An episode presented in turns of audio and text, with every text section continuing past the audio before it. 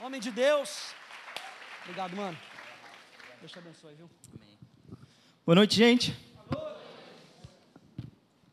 Vou tentar descontrair aqui, porque não é fácil estar aqui não, galera. Quando eu recebi a notícia de que teria o Remi, que poucos pastores estariam aqui, eu confesso que deu uma tranquilizada. Mas a responsabilidade de estar aqui é muito grande. Mas é, eu sou muito grato por estar aqui, eu estou muito feliz porque é, isso aqui é uma é o resultado de uma visão, resultado de algumas palavras proféticas que Deus me deu. E isso aqui é o cumprimento disso. Então, isso aqui é a prova de que Deus fala com a gente, Deus nos mostra. E eu estou aqui. Eu queria conversar. Bom, vocês me conhecem, meu nome é Gabriel, eu sou aquele cara ali que fica na guitarra e usa esse meu dom aí para servir.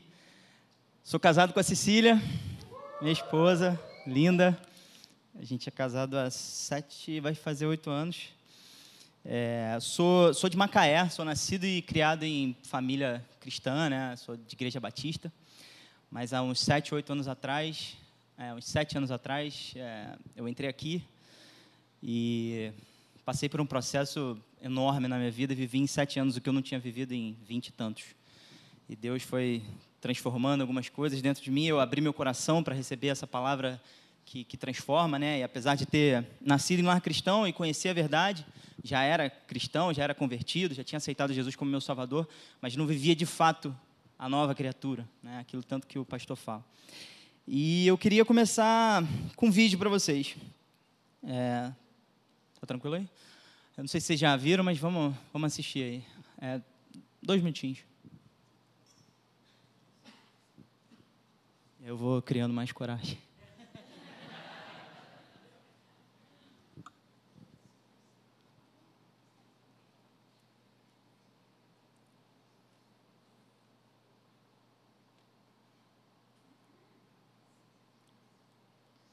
Para ler, né, a, a legenda? There was a recent study by the Center for Bible Engagement where they pulled 40,000 uh, uh, general population in the U.S. from 8 to 80, and they just wanted to see how we are engaging with Scripture. Right. And they discovered something that actually became kind of the profound discovery of the entire study. It, they weren't even looking for this, and this is kind of became the highlight of the study. Right. Um, when we're in the scripture one time a week, and that could be church on Sunday, that's pastor saying you open your Bible, we hear the message, one time a week had negligible effect on some key areas of your life. So i am going to spell that out more here in a moment. Two times a week, negligible effect. Now, at three times a week, there was a blip on the map, like there was a heartbeat. Something happened, again, a heartbeat. Okay. But here was the profound discovery. When we're in the scripture four times a week, it literally spikes off the chart. You would expect that it'd be one, two, th- I mean, there'd be a gradual incline Right. on the effect and impact that would have in your life, but it was literally one, two, three, four, something radically happens. Okay, you got my curiosity. To this what, extent. What kind of behavior is being affected? Feeling lonely drops 30%. Wow. Ang- four times a week in the four Bible. times a week in the Bible. Okay. Anger issues drop 32%. Uh, bitterness in relationships, marriage, a relationship with your kids, and so on, drops 40%. Alcoholism drops 57%.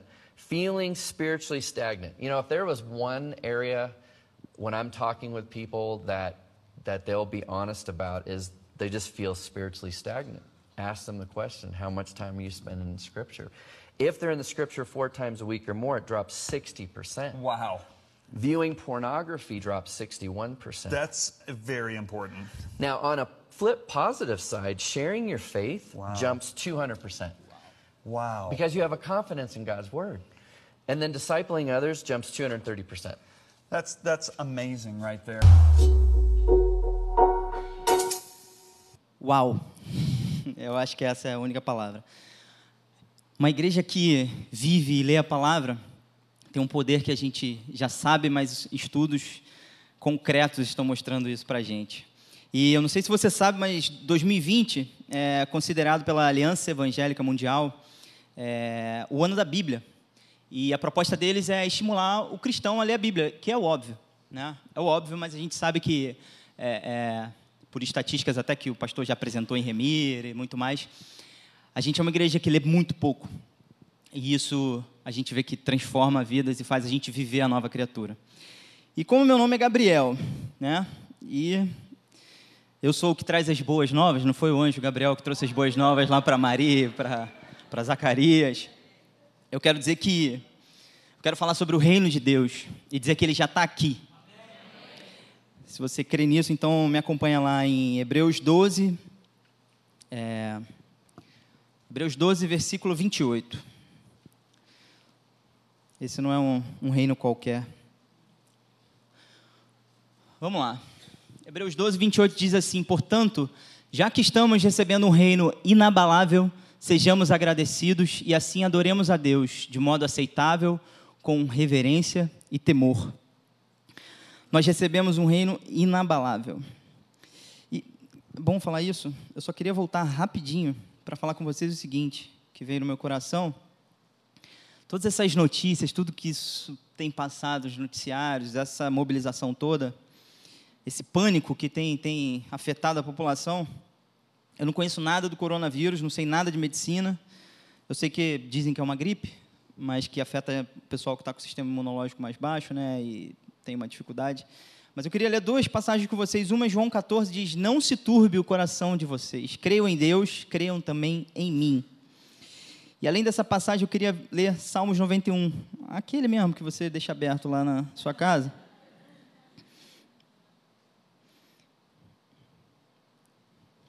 Salmo 91, eu sei que muita gente deve saber de cor aí. Mas diz assim: Aquele que habita no abrigo do Altíssimo descansa à sombra do Todo-Poderoso pode dizer ao Senhor: Tu és o meu refúgio e a minha fortaleza, o meu Deus em quem confio. Ele o livrará do laço do caçador e do veneno mortal. Ele o cobrirá com as suas penas e as suas asas você encontrará refúgio. A fidelidade dele será o escudo protetor. Você não temerá o pavor da noite, nem a flecha que voa de dia, nem a peste que se move sorrateira nas trevas. Olha aí, ó. Nem a praga que devasta ao meio-dia. Essa é a nossa força. É, é, aí que a gente é sustentado todos os dias. É assim que a gente tem que acordar todos os dias. As circunstâncias não podem abalar a gente, porque a gente vive num reino inabalável. Amém? Vamos lá. Hebreus 12, 28. É...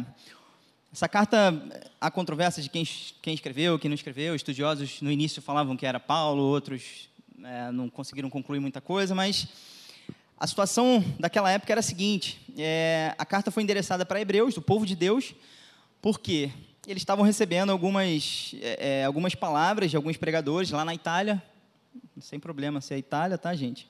Mas o Império de Roma, né, reinava naquele momento, e eles, as palavras que estavam, que, que estavam sendo pregadas naquele momento é, estavam fazendo com que eles voltassem para a lei.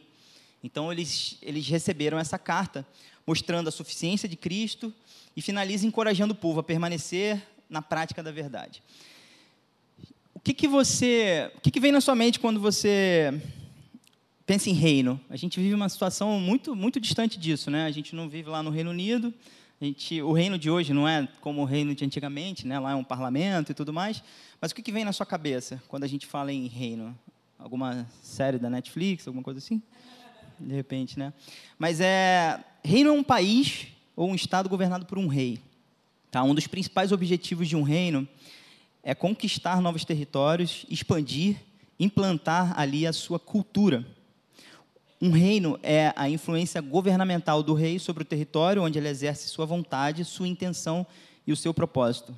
Eu não tirei isso da Bíblia, mas tem tudo a ver com aquilo que a gente tem que viver. Então a gente lembra, quando a gente pensa em reino, a gente pensa no rei, no território, no povo e nas leis. Então vamos falar um pouquinho sobre esse rei. Quem é esse rei? A palavra diz lá em Timóteo 8, desculpa, 6, 15. Ele é o bendito e único soberano, o Rei dos reis e Senhor dos senhores. Em Salmos 24, 9, diz: Levantai, ó portas, as vossas cabeças, levantai-vos, ó entradas eternas, e entrará o Rei da Glória. E aí vem a pergunta: quem é esse Rei da Glória? O Senhor dos Exércitos, ele é o Rei da Glória. Amém? Em Apocalipse 9, 16, 19, 16 também diz que naquela visão de João, ele fala em seu manto sobre a coxa traz escrito esse nome, Rei dos Reis e Senhor dos Senhores. Mas o que, que de fato é afinal o reino de Deus? A gente fica, né, às vezes tentando entender o que é o reino de Deus. O que, que, é, o que, que aconteceu de fato para esse reino de Deus se instalar aqui nessa terra? Né? E a gente vai conversar um pouquinho sobre isso. É, Marcos 1, 14 diz o seguinte: a gente vai ler bastante a Bíblia, mas eu botei bastante coisa aqui. Depois que João foi preso, Jesus foi para Galiléia proclamando as boas novas de Deus, dizendo: O tempo é chegado, dizia ele, o reino de Deus está próximo. Arrependam-se e creiam nas boas novas. O reino de Deus ele foi inaugurado na pessoa de Jesus. E às vezes é um pouco complicado porque a gente sabe que é, o reino de Deus ele não, não, não foi manifestado na sua plenitude ainda. O que aconteceu foi que o Pai trouxe o rei lá do futuro, lá onde ele vai reinar eternamente, para o presente. Né? Sabemos que, que a sua plenitude ainda não está aqui, mas ele trouxe esse rei que reinará eternamente na plenitude lá do futuro, para fazer com que ele invadisse a era presente. E essa tensão é que a gente vive hoje. Né? A gente vive nessa tensão, a invasão do céu na terra. Esse é o reino de Deus instaurado através da pessoa de Jesus. Né? Deus criou o mundo e depois criou o homem. Só que alguma coisa deu muito errado. Né? O homem caiu, a gente conhece essa história, a gente vive, a gente viveu isso. Então Deus recria o homem para que através do homem o mundo fosse restaurado e reconciliado com o Criador. Essa é a obra de Jesus na cruz, restaurar e reconciliar. E o propósito central da vinda de Jesus era introduzir o reino de Deus à humanidade e convidá-la a fazer parte deles através do novo nascimento. Em Colossenses 1, 14, 1, de 14 a 20, diz o seguinte: Ele é a imagem do Deus invisível, o primogênito de todas a, toda a criação, pois nele foram criadas todas as coisas, nos céus e na terra as visíveis e as invisíveis, sejam tronos ou soberanias, poderes ou autoridades. Todas as coisas foram criadas por Ele e para Ele.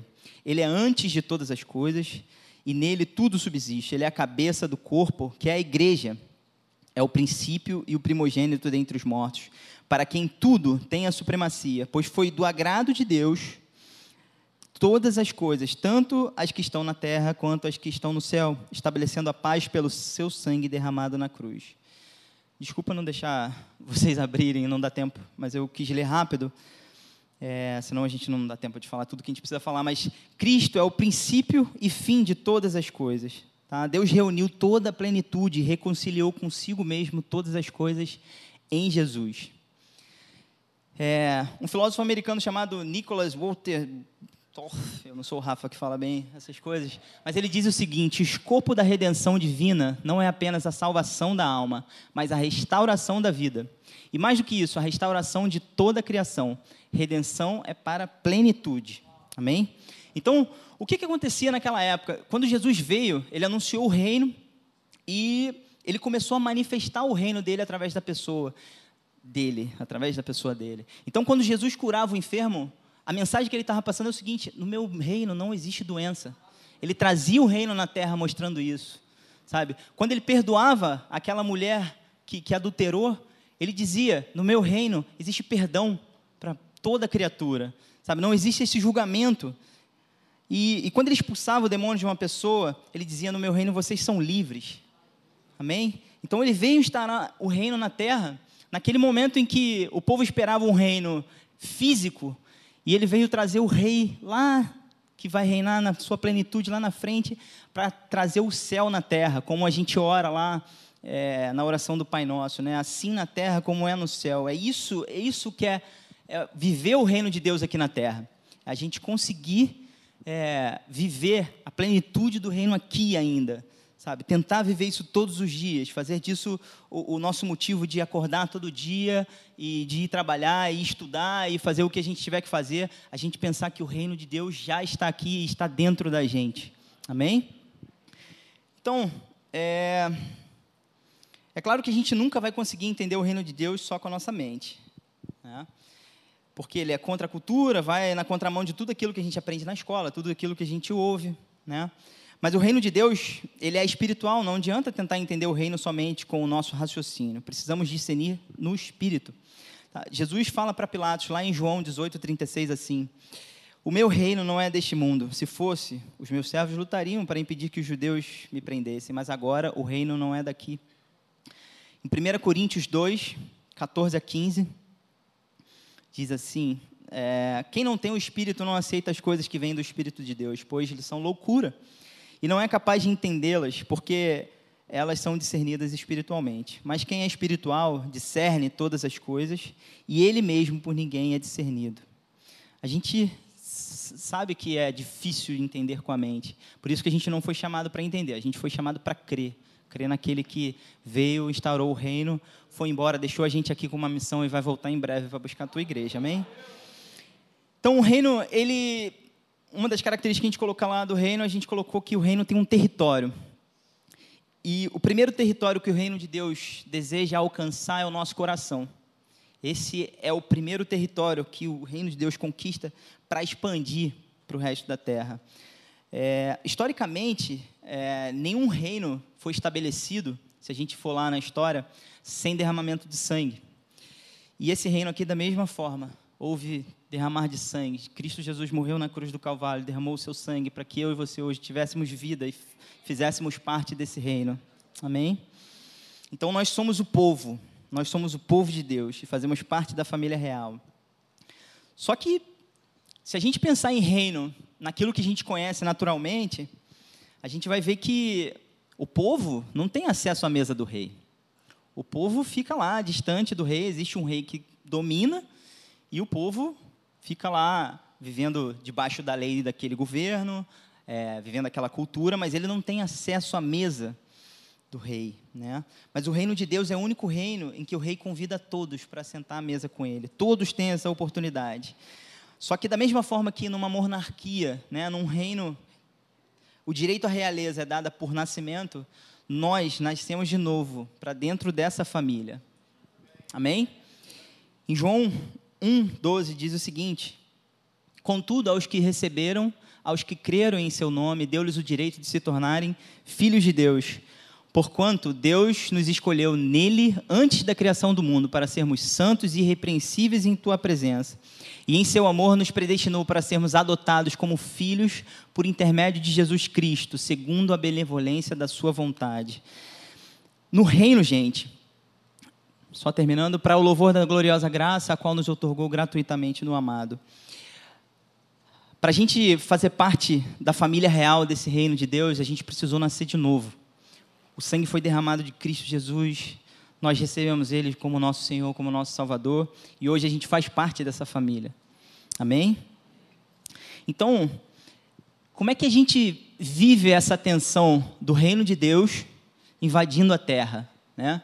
A gente é muito guiado ainda pelos cinco sentidos, né, aquilo que a gente vê, ouve, escuta, mas como a gente vive esse reino nessa terra, é, como a gente faz parte dessa família, como a gente coloca em prática isso, sabe? Como é que é viver o reino de Deus?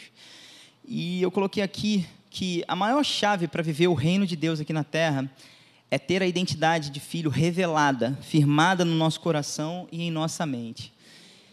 Uma vez que a gente sabe que a gente é filho, a gente consegue viver o reino de Deus aqui na terra. A gente não, não é mais movido pelas circunstâncias dessa terra. A gente tem a certeza que somos filho e que o Rei dos Reis é o nosso Pai. Amém? E essa revelação, ela não vem através de outra coisa senão de relacionamento. Se a gente não tem um relacionamento com o Pai, dia após dia, o vídeo mostrou lá, é, e é engraçado isso porque a semana tem sete dias. E ele mostra lá que três dias de leitura, ou seja, três dias de relacionamento, a gente conversando com Deus, ouvindo a palavra dele, ouvindo a voz dele através da sua palavra, a diferença é quase nenhuma na nossa vida. Mas a partir de quatro dias, ou seja, a maior parte da semana, a gente é, a gente é muito influenciável por aquilo que a gente vê, aquilo que a gente vive. Então, se de sete dias na semana, quatro dias a gente busca o Pai, é isso que está influenciando a nossa vida e não as coisas desse mundo. Não é, esse pavor, esse pânico que tem rodeado a gente. Porque a gente ainda vive aqui, certo? A gente tem um corpo, a gente ainda vive nesse mundo. Mas para viver o reino, a gente precisa ter um relacionamento com o Rei dos Reis, para a gente conseguir viver esse reino. Romanos 12, diz o seguinte: Não vos conformeis com esse mundo, mas transformai-vos pela renovação da, nossa, da vossa mente. Então, a gente precisa renovar nossa mente na palavra, como, diz a, o, as como dizem as estatísticas daquele vídeo, né? É isso que vai fazer a diferença. Fazer parte do reino significa se conectar ao rei, mas não só isso, tá? Se submeter a ele, fazer dele o senhor da nossa vida. Tá? A palavra senhor, ela significa dono, soberano. Quando declaramos Jesus como o nosso Senhor, dizemos que por meio do nosso livre-arbítrio, escolhemos pertencer a Cristo e vivermos debaixo da sua autoridade. É uma, é uma decisão, gente. Essa é uma, uma decisão.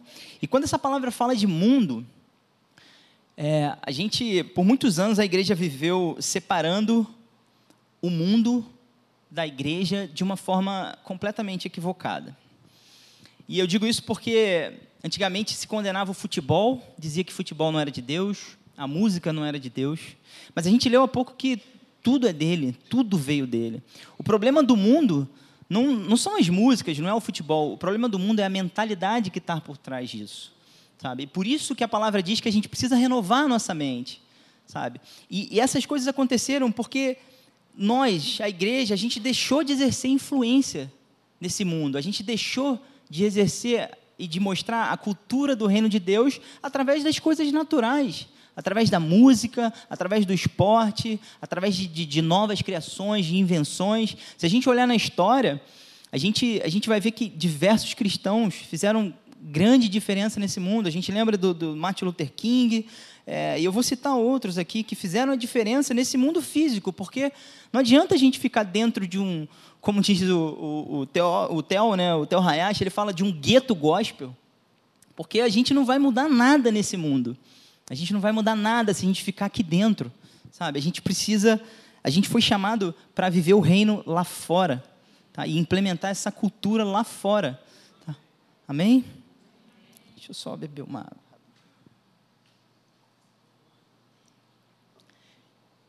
Então, gente, a palavra de Deus, ela é a nossa constituição para exercer o poder do reino com autoridade, tornando-nos aptos para sermos embaixadores do céu aqui nessa terra.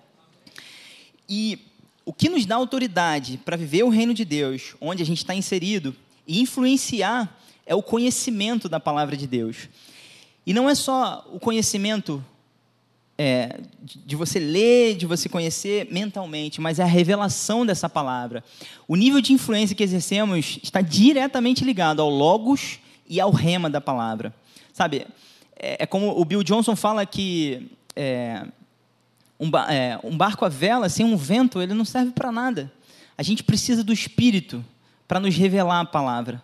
Senão, a gente vai ver na história que diversos estudiosos, teólogos se tornaram ateus você pode imaginar uma coisa dessa? Pessoas que estudam a palavra e se tornam ateus, porque tem o Logos, mas não tem o rema, não tem a revelação da palavra dentro dele. Não busca. Sabe, uma coisa que, que eu aprendi a fazer, é, depois que, que eu comecei a, a, ganhar essa paixão por, por leitura, se, pô, se, se lembra, eu antigamente não gostava de ler nem livro, gibi eu lia figura. Legal, né? Mas se perguntar à minha mãe, que deve estar assistindo agora, beijo, mãe ela vai saber que aquelas, aquelas historinhas em quadrinhos eu lia figura, eu odiava ler. E minha mãe é professora. Olha que beleza.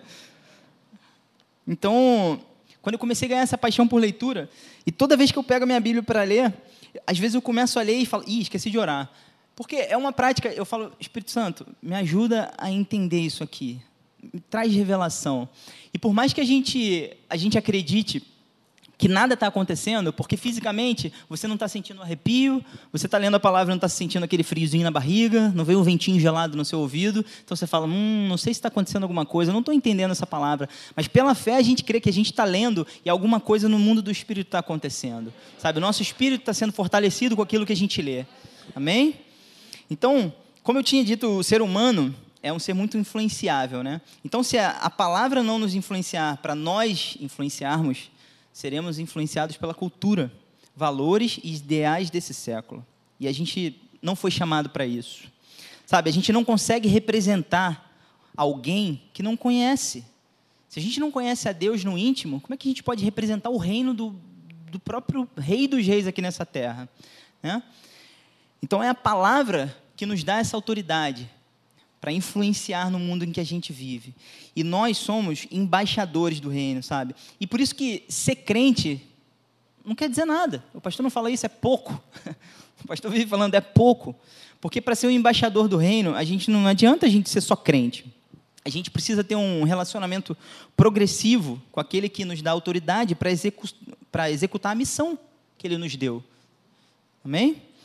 Então, é, qual, é, qual é o nosso papel nesse reino de Deus? Sabe, uma vez que Cristo morreu, nós nos tornamos cidadãos desse reino, nascemos de novo. Qual é o nosso papel no reino de Deus? Para que, que ele nos chamou?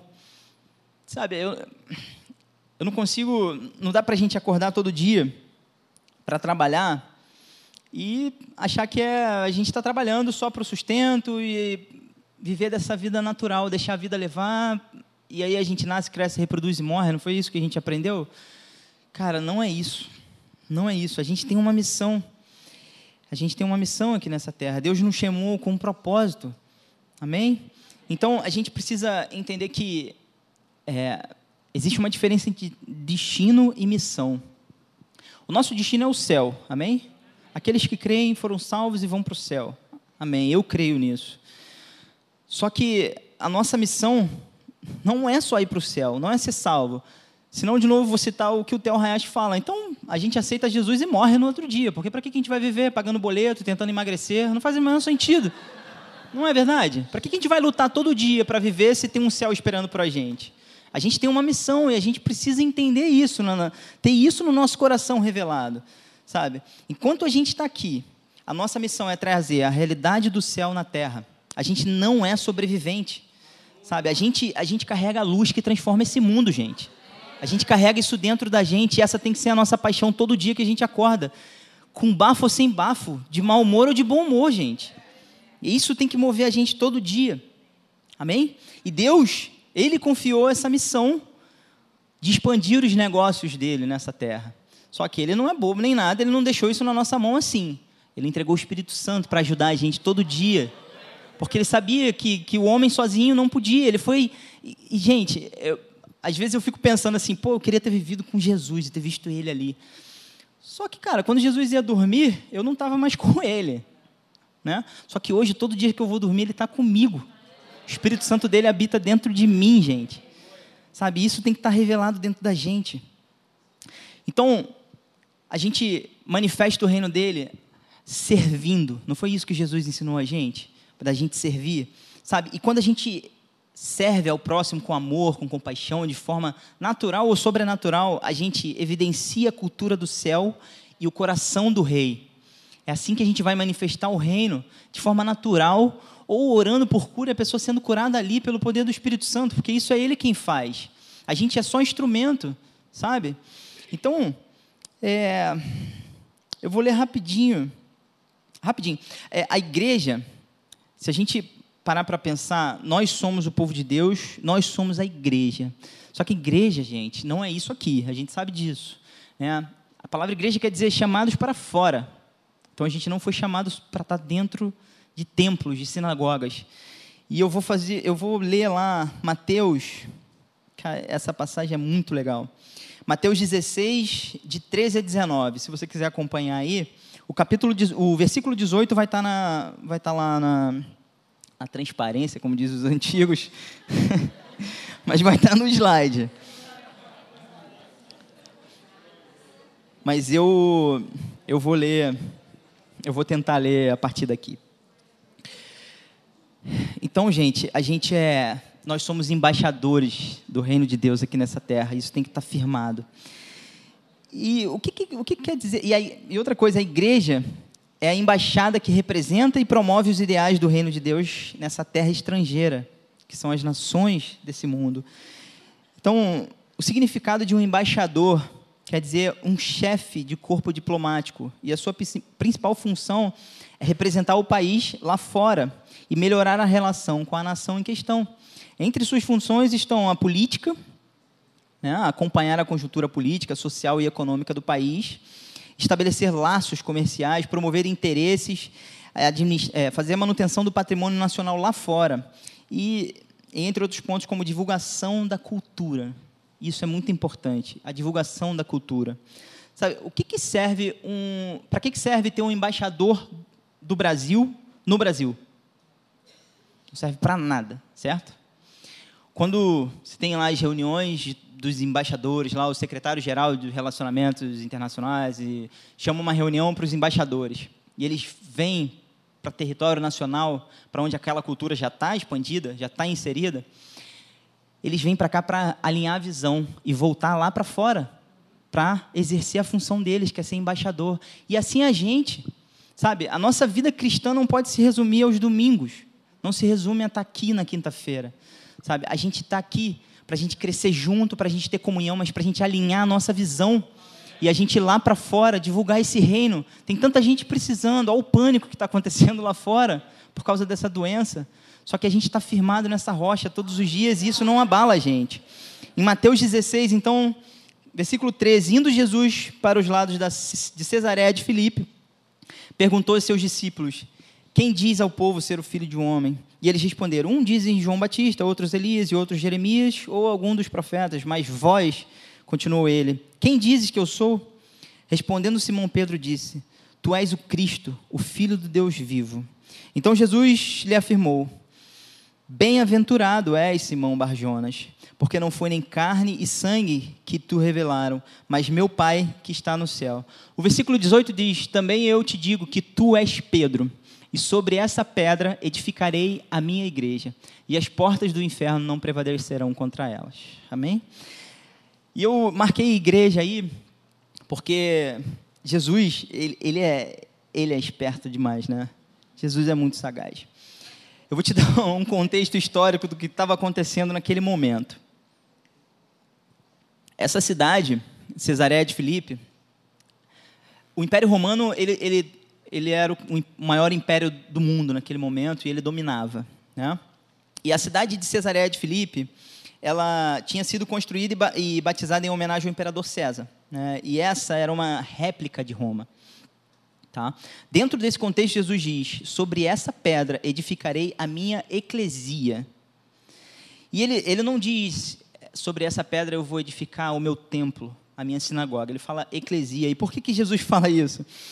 O termo eclesia era o mesmo nome atribuído ao grupo de ministros apontados pelo imperador para difundir a mente e o comportamento romano para o restante do império. Esse grupo era composto pelos mais diferentes tipos de pessoas com os mais diferentes expertises, porém unidos por uma mesma cultura, cidadania, para mostrar como era a cultura e o dia a dia de um romano. A ideia dos romanos era conquistar não apenas por força, mas por influência. A função da eclesia romana era converter sistemas sociais onde chegavam por meio de influência. Alguma relação? Jesus é esperto ou não é esperto? Ele, ele usa, ele está numa cidade que é a cópia de Roma, e ele usa o termo eclesia, e, e eles entenderam o que, que, ele quis dizer com isso, sabe? Ele, ele, ele mostra, sabe? Ele está mostrando o plano de execução da missão que ele tinha para aqueles caras, para os discípulos.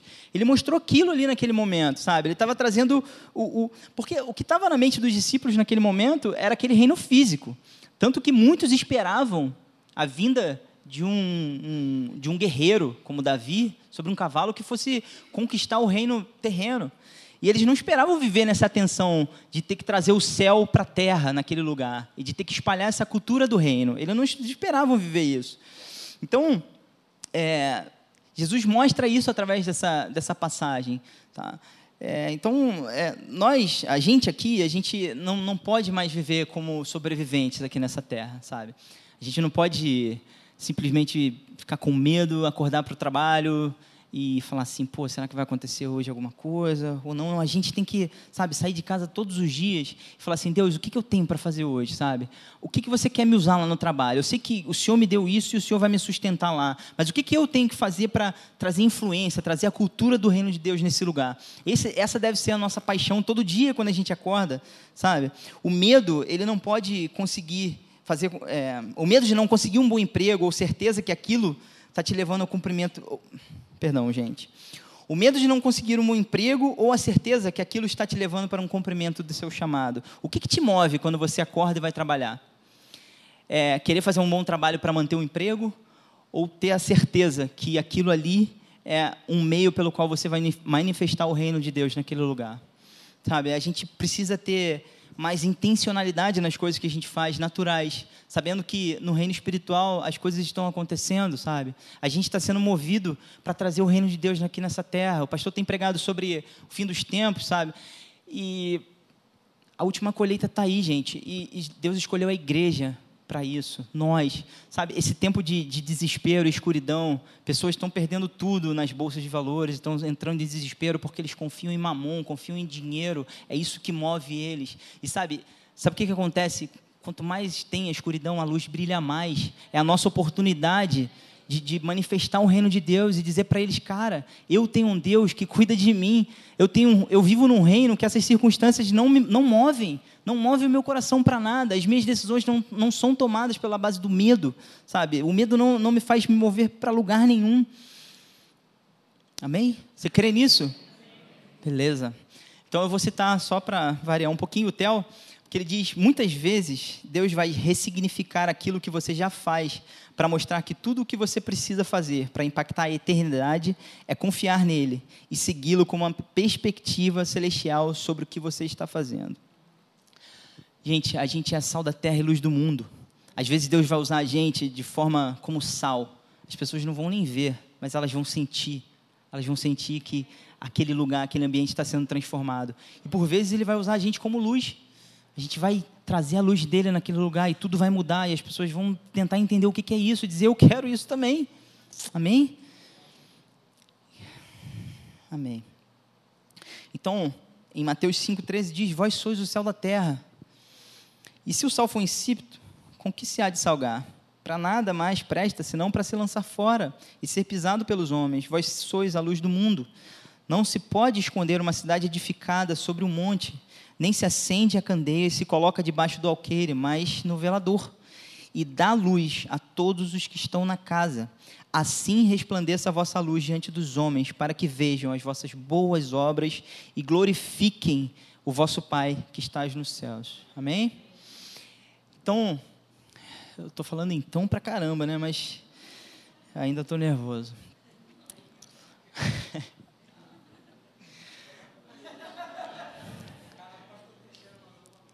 Pelo amor de Deus.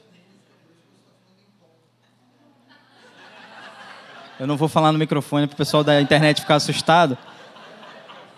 Mas é do, é do mesmo. Hã? É, é o mesmo autor daquelas piadas da, das cantinas. Vocês estão, vocês estão ligados, né? Sabe, gente, é, eu vou contar uma história de um, de um amigo meu só para exemplificar o que, que eu estou querendo dizer com o lance da gente ressignificar.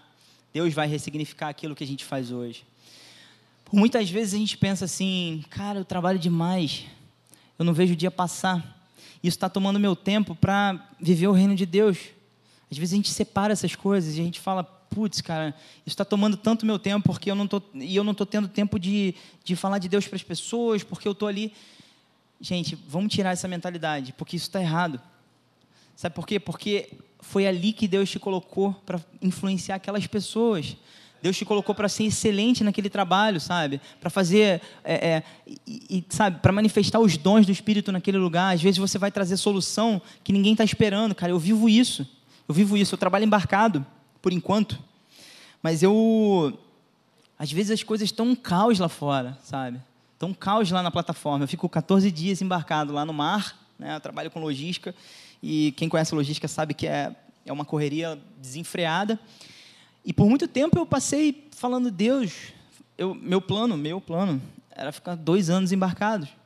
Eu falei, eu vou embarcar, eu trabalho com petróleo desde 19 anos.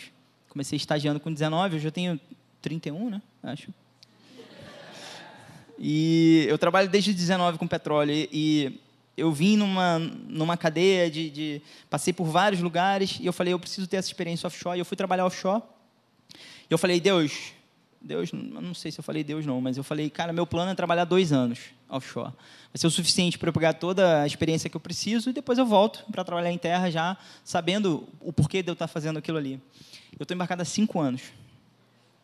No terceiro ano eu estava em crise. Eu falei, Deus, o que está acontecendo? O meu plano era trabalhar dois anos, tem três anos, você não vai me tirar daqui, não? E Deus conseguiu me mostrar através de um relacionamento, dia após dia, falando com ele, reclamando muitas vezes. Mas ele me mostrou que, cara, eu te coloquei aí para um propósito. Você está aí porque você é luz nesse lugar, você é sal nesse lugar. E por diversas vezes eu experimentei isso naturalmente, de eu colocar o pé e as coisas mudarem. Tá tudo dando errado. Eu embarquei e a partir daquele dia as coisas começam a funcionar.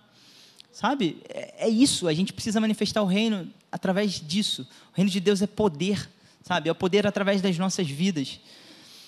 E a história que eu ia te contar é o seguinte: é, faz mais de cinco anos que eu, que eu corto cabelo com a mesma pessoa. E essa pessoa é cristã e ela se tornou um grande amigo. Ele virou um, um grande amigo meu. E eu, em cinco anos, ele ouvia as minhas crises de trabalhar embarcado e eu ouvia as crises dele de falar assim, pô, cara, tô aqui cortando cabelo, fazendo barba, pô, fico aqui até 8 horas da noite, 9 horas da noite. E, cara, pô, às vezes eu não consigo estar na igreja, sabe? Isso está me incomodando, parece que eu não tenho tempo com Deus. E, e a gente foi conversando isso, primeiro ano, segundo ano. E Deus foi fazendo uma transformação na vida dele e na minha vida. E Deus fez exatamente isso. Ele ressignificou aquilo que ele já fazia. Ele mostrou que as pessoas que sentavam naquela cadeira eram pessoas que precisavam ouvir da palavra de Deus. E ele começou a abençoar aquelas vidas, cara. Pessoas chegavam lá com problema de casamento. E ele manifestava o reino de Deus naquele lugar, sabe? Dando palavras de conforto, ajudando as pessoas, trazendo amor para eles, sabe? E, e como isso foi me fazendo crescer sabe? Como isso foi. Isso foi ressignificando também o meu momento offshore, o meu momento trabalhando em, no, a bordo, sabe? Porque eu ficava pensando, cara, pô, tem culto domingo, eu queria estar tá lá, sabe? sabe? Me alimentando, ouvindo aquela palavra, e às vezes a internet não conectava e não conseguia. E Deus falava assim, cara, eu te coloquei aí com um propósito. Você pode manifestar o meu reino nesse lugar. O teu reino, o, o meu reino não está lá em terra. O meu reino está dentro de você, sabe? Eu te dei essa responsabilidade de cumprir essa missão sabe? Só, só, só, só me busca, sabe? Só tem um relacionamento comigo e eu vou manifestar o meu reino através da tua vida. Amém? E é isso, gente. A gente, a gente precisa manifestar isso na nossa vida todos os dias. Mais uma vez eu vou falar uma palavra difícil, mas é um tal de William Wilberforce ele viveu na Inglaterra de 1759 a 1833. Ele era membro do parlamento, do parlamento britânico e militou por 30 anos contra o tráfico negreiro e a abolição da escravatura.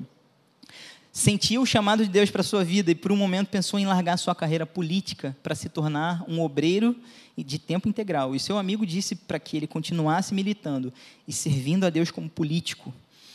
Esse era o chamado de Deus para ele. Esse homem conseguiu acabar com o tráfico negreiro na Inglaterra e posteriormente influenciar para a abolição da escravidão. Sabe, você imagina se esse cara continua na crise de que eu estava, de cara, eu tô, pô, tô gastando um tempão nessa luta, na política, e eu não estou conseguindo, sabe, servir lá na minha igreja, eu não estou... Cara, você imagina, olha o que Deus fez através desse cara, quantos anos ele ficou lutando essa causa, Deus chamou ele para isso, sabe? E a partir do momento que a gente entende e a gente vive com intencionalidade, sabe? O que, que Deus me chamou para fazer, sabe? Aonde eu trabalho, o que, que Deus me chamou para fazer aqui? O, como eu vou. E, e assim, gente, se a gente acordar e orar todo dia, as oportunidades vão aparecer todos os dias. Deus vai colocar pessoas no nosso caminho para a gente abençoar essas pessoas, para a gente mostrar que a gente serve um Deus que pode transformar a vida delas também. E ela é mais uma que vai crescer nessa maturidade e vai ser mais um para esse exército, para cumprimento dessa missão, para a última colheita, amém? É isso aí, é isso aí. Então, Deus nos escolheu para espalhar essas boas novas através de um estilo de vida da nova criatura manifestar cultura e valores que refletem o caráter de Cristo e o coração do Rei. Amém? Então, a minha palavra hoje é essa. Eu não vou me estender mais. Pô, eu falei rápido, graças a Deus. Graças a Deus. Mas é. Eu queria trazer essa reflexão para vocês porque é algo que Deus tem falado no meu coração por muito tempo. E é engraçado, né? Porque por mais que eu tenha nascido em, em lar cristão, essa prática de ouvir Deus falando não era algo muito presente na minha vida. A partir do momento que eu me abri, o Espírito Santo foi falando comigo, eu fui entendendo o que é Deus falando com a gente, sabe? E eu vou dar só um exemplo. Quando o pastor ele me chamou para pregar, foi no dia 16 de janeiro. Estava tendo aquela semana de oração com o Paulo Canuto aqui. E era meio-dia, eu acho, começava 11 horas com uma palavra, e eu estava em casa ouvindo uma mensagem. E eu estava ouvindo aquela mensagem e eu falei assim, cara, eu vou me atrasar, eu vou embora. E aí alguma coisa veio na minha mente e falou assim, não, cara, continua, continua ouvindo a mensagem. Sabe, os seus pensamentos nem sempre são os seus pensamentos. Sabe? O Espírito Santo fala com você através dos seus pensamentos. E cuidado que o inferno também, a gente discerne isso pelo Espírito. Fortalecendo o nosso Espírito, a gente discerne. A gente, sabe, a palavra diz que são muitas as vozes desse mundo. E a gente precisa estar com o Espírito fortalecido para a gente discernir essas vozes. E eu lembro que eu estava ouvindo aquela mensagem no áudio e, e me preparando para vir para a igreja, né? Eu estava de folga e e aí a frase que, que me marcou foi o seguinte: olha isso. Pare de olhar as suas deficiências e olhe para a minha suficiência. Falei, uau, glória a Deus, pare de olhar pela sua deficiência e olhe para a minha suficiência. E aí na hora do almoço o pastor ele me chamou e falou assim, cara, escolhe um dia aí em março para você pregar. Primeiro pensamento, cara, não dá para mim. Primeiro pensamento que vem na minha mente, não dá para mim. Eu sou guitarrista, cara. Eu ministro através da da guitarra, da música. Só que Deus já tinha me falado, naqueles momentos que eu estava lá na plataforma em crise, e orando e lendo a Bíblia, Deus já tinha me mostrado isso aqui. Eu estaria aqui em cima falando com as pessoas. Não sei por que essa imagem veio na minha mente. Deus estava me preparando para esse momento. E sabe, eu resolvi ouvir aquela voz, eu obedeci e eu escutei aquilo que tinha dito. Pare de olhar as suas deficiências e olhe para a minha suficiência. A gente vive o reino de Deus a gente manifesta a sua cultura através do poder de Deus na nossa vida, com relacionamento diário, com relacionamento diário com o Pai. Essa deve ser a nossa paixão, porque a partir disso a gente traz a cultura do reino de Deus aqui na terra, os seus valores. E isso faz com que a gente comece a ter compaixão pelas pessoas, a gente começa a olhar o outro e a gente para de olhar só para a gente, sabe? A palavra de Deus, é, a gente não pode vir aqui no, no, no domingo, na quinta-feira, só para a gente se encher e a gente olhar para a gente e falar assim, pô, tô precisando de emprego, tô precisando de trabalho. Sabe, sabe o que, que, o que, que Deus me revelou que é o descanso da fé? O descanso da fé, gente, é você descansar quando você tem essa revelação de que você tem um pai que cuida de você. Você vive o descanso da fé, mas o descanso da fé não significa ficar na sua zona de conforto. O descanso da fé significa que Deus está suprindo todas as suas necessidades. E agora você precisa olhar para o próximo que está do teu lado, porque ele não tem essa revelação. Então você começa a se engajar em outra causa.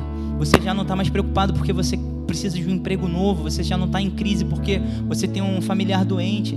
Porque você sai de casa e você sabe, cara, tem um Deus que está cuidando de tudo da nossa vida. Então eu descanso e eu vou olhar para o outro, vou manifestar o reino de Deus para abençoar as outras pessoas, para trazer o amor dele através de ações, sabe? O reino de Deus também é ação, a gente precisa sair do nosso lugar, a gente precisa manifestar de forma prática, sair de casa para o nosso trabalho, olhar para o lado, ver o que, que o cara está precisando, gente. Amém? Queria, queria orar. Acho que a galera pode subir, eu só não vou conseguir tocar agora, mas eu queria. Eu queria orar e. O foco. O foco da minha oração hoje é para que esse incômodo que tem dentro de mim, que tem me incomodado todos os dias, de o que, que eu estou fazendo no meu dia a dia, por que, que eu estou acordando cedo e estou indo trabalhar, por que, que eu trabalho embarcado, sabe? Essa, esse pensar com intenção do que, que, do que, que a gente acordou para fazer, o que a gente é, sabe? É, é isso que é importante. A gente saber que a gente faz parte desse reino e a gente e que o nosso trabalho é um meio pelo qual a gente manifesta o reino para abençoar pessoas. E a minha oração é que esse mesmo fogo que queima dentro de mim queime dentro de você. E ainda mais e mais, que a gente possa crescer junto, sabe? Eu sei que cada um está num momento de vida diferente, sabe? Cada um está numa maturidade cristã diferente, está vivendo um momento diferente. Mas o Espírito Santo, ele, ele é igual um pai que, que vai brincar com a sua criança de um ano ou uma criança de 15 anos. Ele, ele vai naquele nível que aquela pessoa tá para ter um relacionamento com ele, sabe? A gente, quando a criança quando a criança chega em casa e vai contar alguma coisa toda empolgada da escola, ela vem toda empolgada para contar alguma coisa que você já sabe e você se faz de bobo. Você desce lá, você se ajoelha perto dela e você começa a dar atenção para ela. E ela te conta cheio de surpresa e você fica surpreso com aquilo que ela te conta. É exatamente assim que o Espírito Santo faz com a gente. Sabe, não importa o momento que a gente esteja vivendo. A palavra diz que buscar-me-eis e me achareis como buscar de todo o coração. Sabe, se a gente bater na porta, ele vai abrir. E a gente vai ceiar. A gente vai ceiar com o Rei dos Reis. Foi para isso que a gente foi chamado nesse lugar. Pai, estamos aqui nessa noite, Deus, e obrigado por essa oportunidade. Obrigado por cada vida aqui, Deus. O Senhor trouxe cada um aqui.